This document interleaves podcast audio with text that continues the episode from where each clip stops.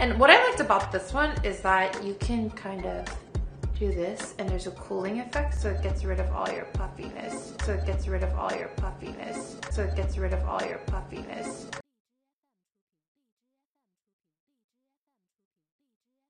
So it gets rid of all your puffiness. So it gets rid of all your puffiness. And there's a cooling effect so it gets rid of all your puffiness.